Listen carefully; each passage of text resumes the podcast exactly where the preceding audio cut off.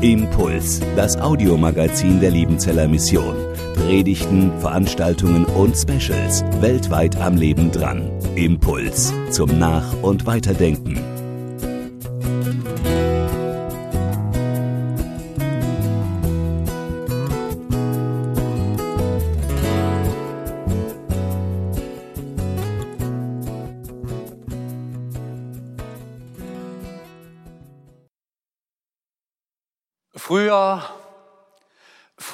Alles besser. Kennt ihr diesen Spruch? Vielleicht habt ihr ihn selbst schon verwendet. Und da ist ja auch was dran. Die Gefrierschränke von früher, die liefen noch 25 Jahre. Oder die Baulandpreise, die waren früher erschwinglich. Oder wenn wir rausgehen, und uns dann erinnern, ja, früher, da, da summte und brummte es noch, wenn man draußen unterwegs zwischen den Wiesen war. Früher war alles besser. Das glauben zumindest zwei Drittel aller Europäer. Der Schweizer Journalist Guido Mingels widerlegt diese These. Früher war alles schlechter. Er schreibt zwei Bücher, wo er ganz verschiedene Erfahrungen zusammensammelt und zeigt, es war eben nicht alles besser. Zum Beispiel wurden vor 25 Jahren noch 40 Prozent mehr Fahrräder geklaut als heute. Oder es gab in den letzten 500 Jahren keine so lange Friedenszeit, wie wir sie jetzt in Deutschland erlebt haben. War früher alles schlechter oder alles besser? Wir könnten jetzt lange darüber streiten und vielleicht hilft es uns, wenn wir das alles rausnehmen und sagen, früher war manches besser und manches war auch schlechter, je nachdem, was wir anschauen oder in welchem Bereich wir zurückblicken. Zum Beispiel in der Familie. Da kann es sein, dass der eine oder andere von euch sagt, es war früher besser. Die Familie war intakt. Aber als dann die Ehe unseres Sohnes auseinanderging, da brach alles auseinander. Wir haben keinen Kontakt mehr zu unseren Enkeln. Früher war alles in der Familie besser. Oder vielleicht wird der eine oder andere von euch sagen, in meinem Beruf, da war früher ganz vieles schlechter. Die Bezahlung war schlechter. Das, was ich gearbeitet habe, war nicht wirklich zufriedenstellend für mich. Die Kollegen, das war nicht immer spannungsfrei. Aber jetzt, jetzt habe ich eine Position gefunden, wo ich sagen kann, jetzt ist es um weitem besser. Früher war es schlechter. Ich möchte dich in Bezug auf deinen Glauben einmal fragen. Wie war es da früher in deiner Beziehung zu Gott? Wie hast du dein Vertrauen zu Jesus Christus gelebt? Welche Bedeutung hatte der Heilige Geist für dein Leben? War das früher besser oder schlechter? Der Apostel Paulus der kann es mit Sicherheit sagen, als er einen Brief an die Gemeinde in Ephesus schreibt, dass es früher schlechter war. Und er spricht eine ganz bestimmte Gruppe der Gemeinde an. Nämlich er spricht die an, die früher gar nicht in Kontakt mit dem Judentum gewesen waren. Menschen, die andere Götter verehrten, die wir Heiden nennen oder eben Nichtjuden, die waren früher schlechter dran so behauptet Paulus. Und er kann das auch begründen, warum. Ich lese einige Verse aus dem Epheserbrief, aus dem zweiten Kapitel ab Vers 12. Da fragt Paulus, wie stand es denn früher um euch? Früher, so schreibt er, früher hattet ihr keinerlei Beziehung zu Christus. Ihr hattet keinen Zugang zum israelitischen Bürgerrecht und ward ausgeschlossen von den Bündnissen, die Gott mit seinem Volk eingegangen war. Seine Zusagen galten ihnen und nicht euch. Euer Leben in dieser Welt war ein Leben ohne Hoffnung, ein Leben ohne Gott. Doch das alles ist durch Jesus Christus Vergangenheit. Weil Christus sein Blut für euch vergossen hat, seid ihr jetzt nicht mehr fern von Gott, sondern habt das Vorrecht, in seiner Nähe zu sein. Ja, Christus selbst ist unser Frieden. Er hat die Zweiteilung überwunden und hat aus Juden und Nichtjuden eine Einheit gemacht. Er hat die Mauer niedergerissen, die zwischen ihnen stand, und hat ihre Feindschaft beendet. Denn durch die Hingabe seines eigenen Lebens hat er das Gesetz mit seinen zahlreichen Geboten und Anforderungen außer Kraft gesetzt. Sein Ziel war es, Juden und Nichtjuden durch die Verbindung mit ihm selbst zu einem neuen Menschen zu machen und auf diese Weise Frieden zu schaffen. Dadurch, dass er am Kreuz starb, hat er sowohl Juden als auch Nichtjuden mit Gott versöhnt und zu einem einzigen Leib der Gemeinde zusammengefügt. Durch seinen eigenen Tod hat er die Feindschaft getötet. Er ist in diese Welt gekommen und hat Frieden verkündet. Frieden für euch, die ihr fern von Gott wart, und Frieden für die, die das Vorrecht hatten, in seiner Nähe zu sein. Denn dank Jesus Christus haben wir alle, Juden wie Nichtjuden, durch ein und denselben Geist freien Zutritt zum Vater. In der Gemeinde in Ephesus lebten Juden und Nichtjuden gemeinsam, aber nicht nur in der Gemeinde, sondern auch in der Stadt lebten sie gemeinsam. Diese große Hafenstadt war offen für alle. Und auf den ersten Blick mag das vielleicht funktioniert haben, aber wenn man genauer hinschaute, merkte man, die beiden Gruppen, die gehörten nicht zusammen. Juden wie Nichtjuden, die passten nicht zueinander. Warum? Juden und Nichtjuden, die konnten nicht miteinander Party feiern. Und das lag nicht daran, dass es damals Corona-Verordnungen gab, sondern es gab Speiseverordnungen, die beide auseinanderhielten. Nein, ein jüdischer Mensch setzte sich nicht an einen Tisch mit einem Nichtjuden. Das ging nicht. Juden und Nichtjuden, die kamen nicht zueinander, weil sie ganz unterschiedliche Bräuche, ganz unterschiedliche Feste, ganz unterschiedliche Symbole hatten. Juden beschnitten die männlichen Nachkommen am achten Tag als Zeichen des Bundes. Das war für die anderen mysteriös. Juden feierten am siebten Tag Schabbat. Sie hörten auf zu arbeiten. Das war für die anderen unvorstellbar. Faulpelze sind sie. Wir machen durch. Juden feierten ihre Feste ganz anders als Nichtjuden. Und nicht zuletzt, sie feierten ganz anders ihre Gottesdienste. Nichtjuden kamen zusammen im großen Tempel der Artemis dieser Tempel überragte die ganze Stadt Ephesus. Diana verehrten sie hoch und heilig.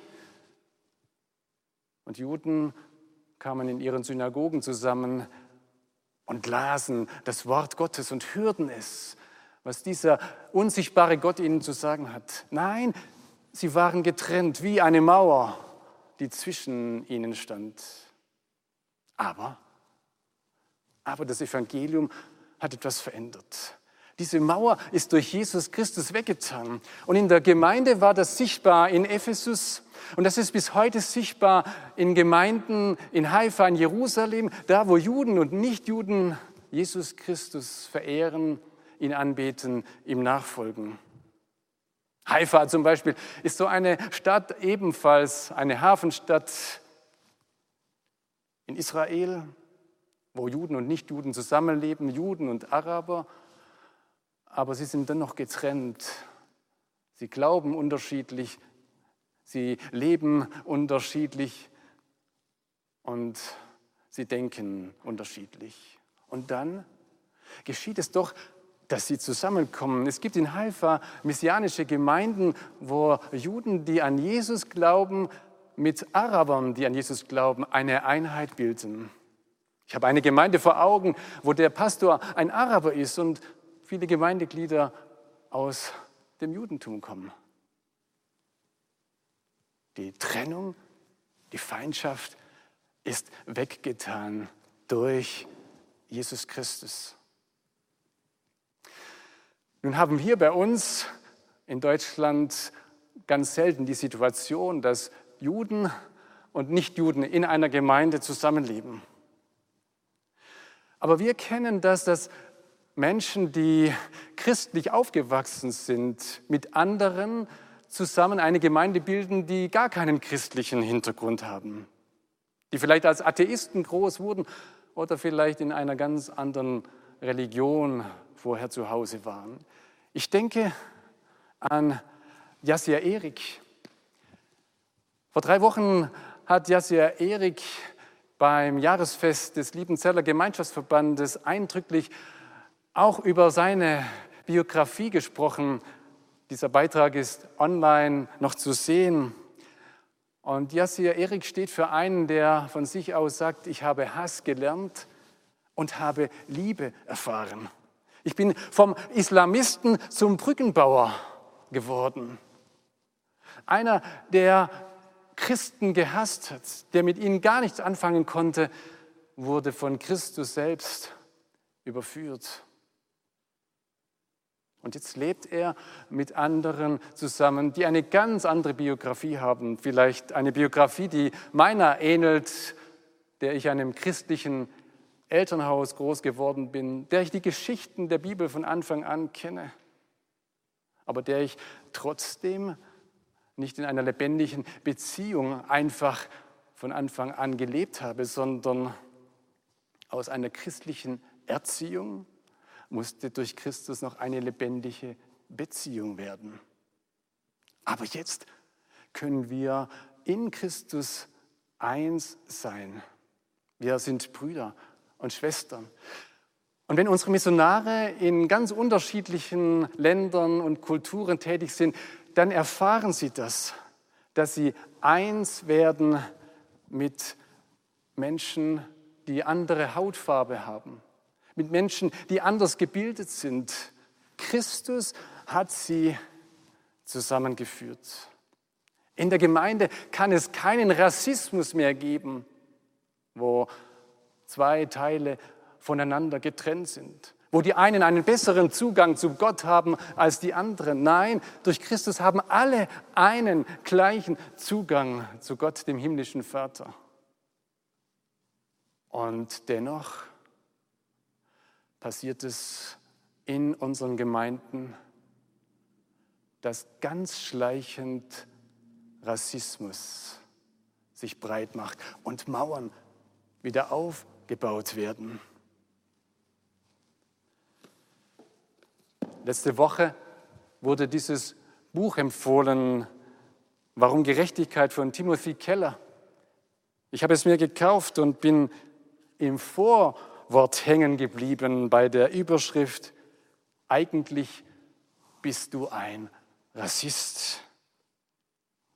Und da schreibt der Autor, dass während seines Studiums ein afroamerikanischer Mitstudent ihn konfrontiert und ihm sagt, eigentlich bist du ein Rassist.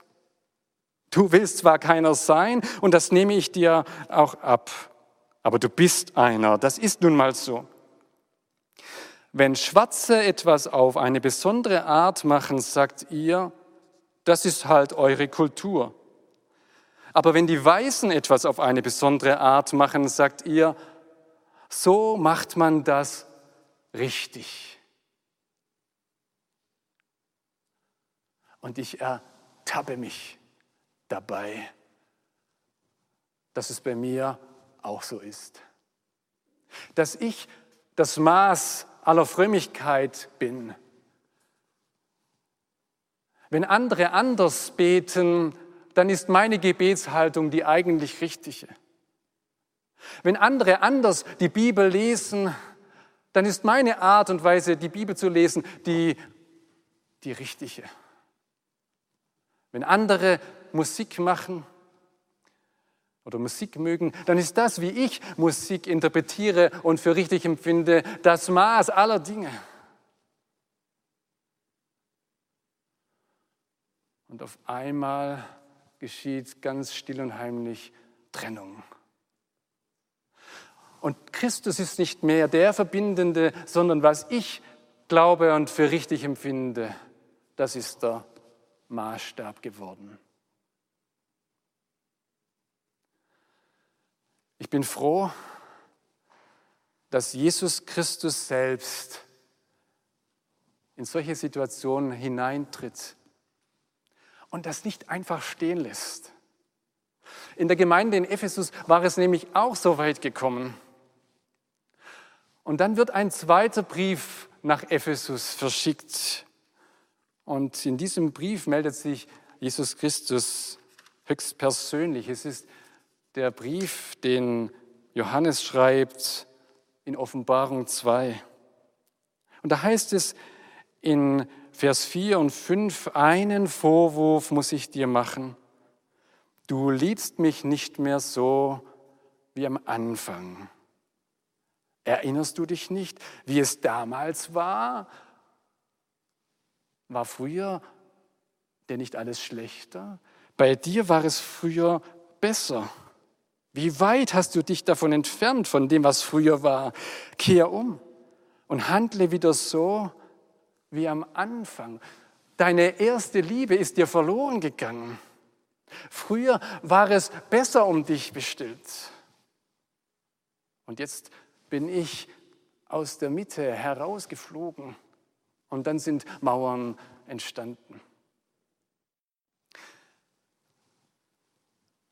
Wenn es bei dir früher einmal besser war und wenn es bei mir früher besser war, dann zeigt uns Jesus einen Weg, umzukehren, nicht mehr in diese Richtung weiterzugehen, Buße zu tun, neu anzufangen. Das steht er uns zu. Das, das bietet er uns an. Und das fängt an, wenn wir wieder nach hinten schauen und merken, früher, da war es doch schlechter. Da lebte ich doch ohne Gott. Und Christus hat mein Leben verändert. Früher war es doch anders. Ich habe den anderen in der Liebe Gottes gesehen und mittlerweile sehe ich ihn nur noch durch meinen Maßstab.